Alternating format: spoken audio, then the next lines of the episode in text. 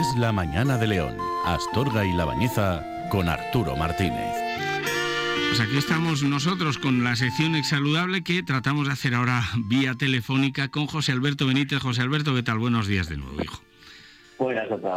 Bueno, como, vas a, como vas a colgar esto desde este momento, em, los que lo estén viendo a través de javefitness.com no notarán absolutamente nada, todo correcto, pero sí los oyentes que hemos intentado conectar tres veces, pero hay veces que la tecnología falla. Oye, hoy vamos a hablar del Nutri-Score, que es ese semáforo nutricional que a simple vista podría ayudar a los consumidores a saber qué alimentos son mejores o peores, todo esto entrecomillado, ¿eh? entendiendo por alimento bueno o malo, ya sabemos que no hay nada bueno ni nada malo, sino en los hábitos y en el consumo habitual o no de, ese alimento, ¿no? Eso es. Bueno, pues lo que te lo que te, lo que te quería comentar antes era que efectivamente porque tú has hablado del tema de las aplicaciones luego sí que es verdad que han hecho aplicaciones móviles que lo que, que algunas están basadas en, en Nutri-Score y otras están basadas en otras métricas que cuando tú escaneas el código de barras, pues te dice si el producto es más bueno o más malo, ¿no? Pero bueno, eh, de lo que iba a hablar ahora es de Nutri-Score, que es el sistema de puntuación que, estaba comentando, se generó en el año 2014, nació en Francia, es un sistema de un código de colores y letras, entonces eh, tenemos la, letra A es, el, es la mejor puntuación, mm. B, C, D, E, la E es la peor puntuación. Y en cuanto a colores, pues el, la A va acompañada de un color verde, eh, que determina que es un producto muy bueno, y la E de un color ya más rojo, y por el medio pues marrones, eh, naranjas y demás, ¿no? Entonces, eh, como digo, siempre se comenzó con esto en 2014 en mm. Francia, pero luego se extendió a otros seis países, entre los que mm. están pues, Bélgica, España, Luxemburgo, Alemania, Países Bajos y Suiza.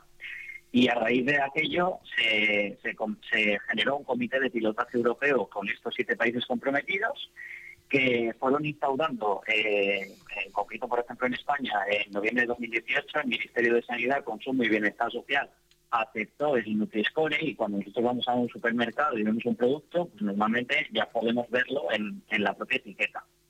Eh, la finalidad del Nutri-Score es facilitar al usuario, al consumidor, pues el saber determinar si un producto pues puede ser más o menos saludable. Entonces, es siempre es muy complicado hacer una métrica que abarque eh, pues pues todas las eh, todas las posibilidades que existen en, un alimento. Y entonces lo que es el Nutri-Score tenía una serie de deficiencias que a lo largo de 18 meses desde que se ha instaurado en los diferentes países este comité de pilotaje europeo formado por siete expertos de cada uno de los países ha, ha redactado un informe lo redactó en julio y lo publicó en julio con una serie de modificaciones que quieren hacer sobre, sobre el propio algoritmo de puntuación, sobre el sistema de puntuación, para mejorarlo. ¿no? Y bueno, para que, para que los oyentes se hagan una idea, eh, dentro de, del NutriScore tengo yo aquí una chuletilla en la que se indicaba, por ejemplo, una persona que realizó este estudio, o sea, una persona, varias personas que realizaron este estudio,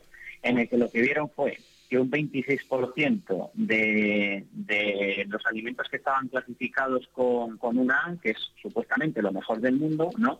Eh, pues por ejemplo son ultraprocesados. Un 51,4% estaban etiquetados como B y un 59% estaban etiquetados como C. Entonces, bueno, esta era una de las cosas por las que se observó que había deficiencias en el Nutri-Score, ¿no? Entre otras cosas.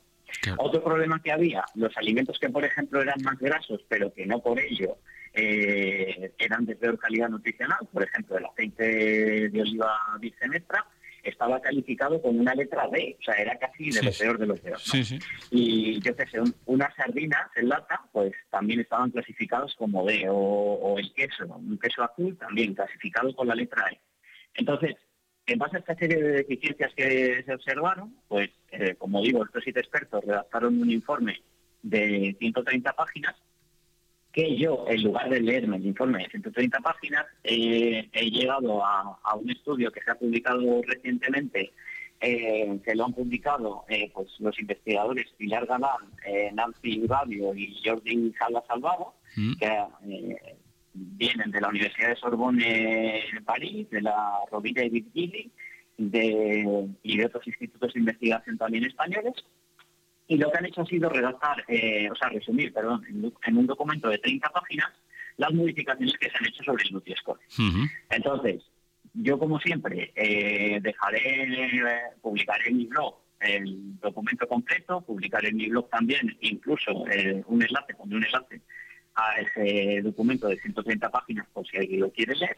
Pero lo que vamos a intentar ahora aquí en el programa, en el tiempo que tenemos, es hacer un pequeño resumen de cuáles han sido las modificaciones que se han hecho sobre Nutri-Score y que yo creo que son bastante positivas y que van a y que van a mejorar bastante eh, lo que es este sistema de puntuación que ha sido criticado muy fuertemente por, por algún sector de, de la de dietistas nutricionistas y que yo creo que como todo hay que darle un poquitín de tiempo y en este caso, pues oye, rectificaciones en el, en el sistema de puntuación me parecen positivas, sobre todo porque son rectificaciones que están basadas realmente en estudios científicos actuales. Entonces, bueno, pero, claro, pero es que, es que la, tarea es tremendamente compleja, porque al final se pone, se pone de manifiesto que se necesitan muchos parámetros, no solamente el, el, meramente nutricional, es decir, cuántos hidratos tiene, imagínate, ¿no? Cuántos macronutrientes tiene, es decir, cuánto hidrato, cuánto, sino también su elaboración, si es o no procesado, si en la dosis recomendada diaria, que esto, esto es lo que tendrán que mirar también, es interesante y que entonces qué puntuación tiene eh, y ir avanzando. Yo estoy seguro de que si nos pasamos, ¿qué puntuación tendría? Eh, yo creo que va a mejorar muchísimo la manera que, actualmente teníamos o que nos decía un, nutricionista, especialista en la materia, y que avanzará con el tiempo, fíjate, para... Yo, yo espero eh, que en un futuro sea una herramienta para que una persona que tenga ciertas intolerancias, y, llamo intolerancia a que le siente mal algún alimento, sepa qué opciones tiene saludables para compensar. Y yo estoy seguro de que evolucionará hacia esto ¿eh? con el tiempo, pero claro, para definir esos parámetros al principio es una tarea, tú que te dedicas a, la inteligencia artificial, a la programación, tremendamente compleja. O sea, es que esto lo hace un nutricionista de carrera, de, decir, que, que con muchos años de experiencia y eso lo queremos que lo haga una aplicación, pues démosle tiempo, lógicamente, ¿no? Efectivamente así es, es tal y como lo, estás comentando. Eh, con respecto a las modificaciones que han hecho sobre el Nutri-Score, bueno, relacionado con esto, ¿y por qué sucede? Pues, por ejemplo, que el aceite esté catalogado como negativo en el Nutri-Score actual sin, sin haber aplicado las modificaciones. Obviamente, cuando plantearon el sistema este de puntuación, que ya digo, el que quiera luego profundizar más, yo voy a dejar la documentación ahí, pero aquí no da tiempo a hablar de todo, de todo, de todo esto en profundidad, ¿no? Pero básicamente, para que los, para que los oyentes nos entiendan, básicamente el, el Nutri-Score tenía en cuenta pues distintos parámetros, como por ejemplo la densidad calórica del alimento, el contenido de azúcar del alimento, el contenido de grasa del alimento, y muchas veces es muy complicado hacer un, sistema de puntuación que no tenga en cuenta ciertas, ciertas características de un alimento que está dentro de una categoría y que dependiendo de esa categoría puede ser que sea positivo o negativo. Entonces, en el caso, por ejemplo, del, del aceite, pues ya ha mejorado el Nutri-Score de tal, de tal manera que, lo que es el aceite de oliva virgen extra ya va a estar etiquetado con, con una B o una C, dependiendo del tipo de aceite, pero eso ya está mejor porque no han dejado atrás la densidad calórica porque no hay que dejarla atrás, porque mucha gente todavía se piensa que como el aceite es muy bueno, pues que puedo consumir lo que sea y hay que quitar ese, ese planteamiento de la cabeza porque no es, eh, no es exactamente así. Luego también eh, había problemas con los frutos secos porque los frutos secos también estaban muy mal catalogados y el tema era que dentro de NutriScore, para sacar la puntuación, eh, a los alimentos se les categorizaba dentro de una categoría padre principal. Y entonces los frutos secos, en lugar de estar metidos en el, en el grupo de grasas y aceites, que es donde debería estar realmente, porque los frutos secos mayoritariamente están compuestos por, por grasas, grasas buenas, pero por grasas, pues estaban metidos en el grupo de frutas, hortalizas y frutos secos. Entonces, claro, obviamente ahí tú buscabas nueces o almendras o lo que mm. fuera y también estaba etiquetado, o sea, también estaba etiquetado como una puntuación era bastante mala. Entonces, se han hecho todas las modificaciones que se han podido hacer a lo largo de 18 meses en este informe y que se llevará a cabo en el cambio de, de los etiquetados de, de los productos que se venden actualmente en en los supermercados y demás, de los productos en general, se, irán cambiando de manera progresiva. Yo ahora mismo no sé exactamente cuándo se van a implantar esos cambios de los que, estamos hablando ahora mismo. Lo que sí que es cierto es que ya se ha llegado al consenso y que se van a modificar. Bueno, está bien la incorporación de nuevas de nuevas variables y eso a mí es lo que me gusta. ¿Que da más trabajo el introducir nuevas variables? Ya, ya, pero es lo que hay.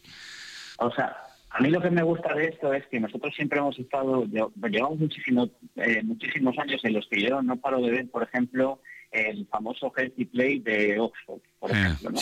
Pero ese plazo no, lo han modificado, o sea, se inventó hace no sé cuántos años y nadie ha cambiado la, forma de, tratar este tema. Y sin embargo, lo que, lo que estoy viendo positivo del Nutri-Score es que realmente sí que hay un equipo de gente trabajando detrás y que esto va a ser variable en el tiempo. Entonces, el Nutri-Score de hoy no va a ser igual que el de mañana, o sea, que el de dentro de cinco años o que el de dentro de diez, y que se van a intentar añadir todas las modificaciones pertinentes para que se ajuste cada vez más a lo que es realmente más saludable. Entonces, dentro de las modificaciones de ahora ya he comentado el tema de lo que el aceite va a estar mejor visto, el tema de que los frutos secos van a estar mejor vistos. Y 30 segundos. Pero también se han hecho, vale, se han hecho también modificaciones con respecto al azúcar, a la sal, incluso el contenido en hierro que pueden tener las carnes rojas, que al final modifican este sistema de puntuación. Pero bueno, resumiendo, que Nutri-Score, tal y como lo estamos viendo, va a ir a cada vez mejor y que, bueno, que el que quiera profundizar más en los cambios que se han hecho, que, lo tendremos ahí en el,